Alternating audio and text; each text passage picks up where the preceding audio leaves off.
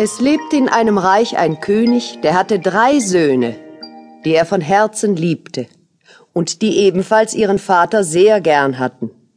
Es kam nun eine Zeit, da der König von einer schlimmen Krankheit befallen wurde, von der er sich nicht erholen wollte. Viele berühmte Ärzte aus aller Herren Länder waren schon ans Krankenbett geeilt.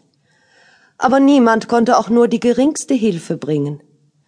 Das machte die Söhne sehr betrübt und sie wussten keinen Rat.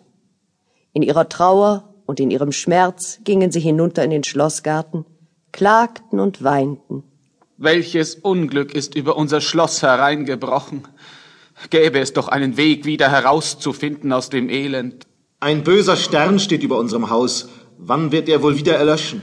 Wie mag es nur gekommen sein, dass gerade uns dieses Unglück widerfährt? Gewiss hat es eine Bewandtnis.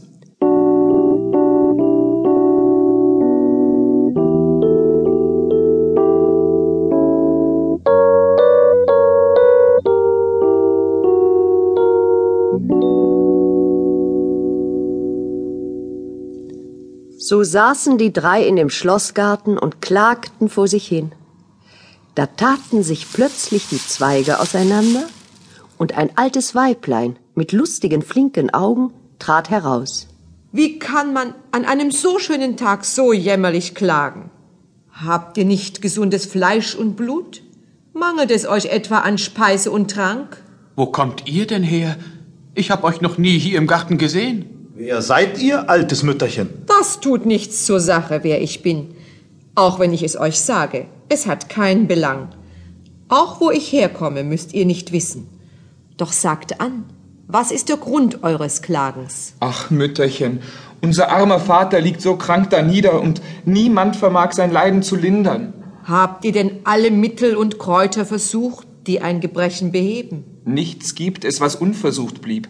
Alle Ärzte des Landes sind ratlos und wohl müssen wir mit dem Schlimmsten rechnen. Habt ihr denn wirklich alles versucht? So gibt es wohl nur noch ein Mittel. Kein Mittel gibt es mehr als das Vertrauen auf Gott. Doch, ich wüsste noch ein Mittel, aber es ist schwer zu finden. Wenn du noch ein Mittel weißt, so sag es uns. Wir wollen dich königlich belohnen. Es ist das Wasser des Lebens. Wenn euer Vater davon trinkt, so wird er wieder gesund. Das Wasser des Lebens? Doch wo findet man es? Weißt du das nicht zu sagen, Mütterchen?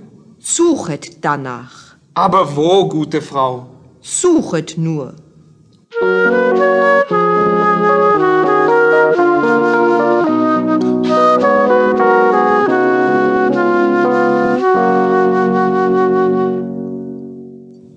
Die drei Söhne wollten wenigstens einen kleinen Anhaltspunkt haben.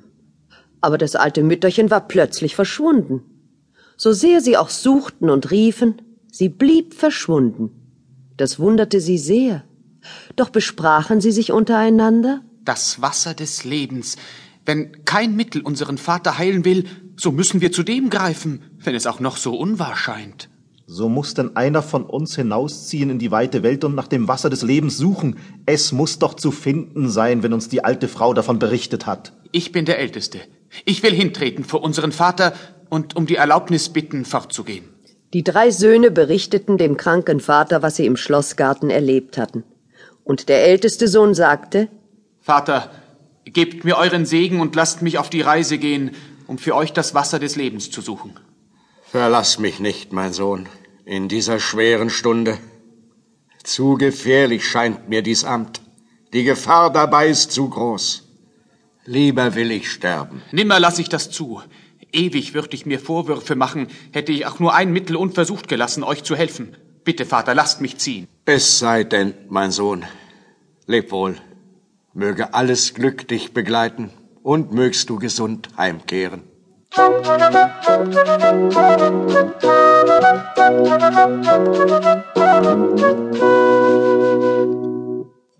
Also machte sich der Königssohn auf die Reise, das Wasser des Lebens zu suchen. Er tat es nicht nur um des Vaters willen. Etwas anderes beschäftigte seine Gedanken, während er auf der Landstraße dahinritt.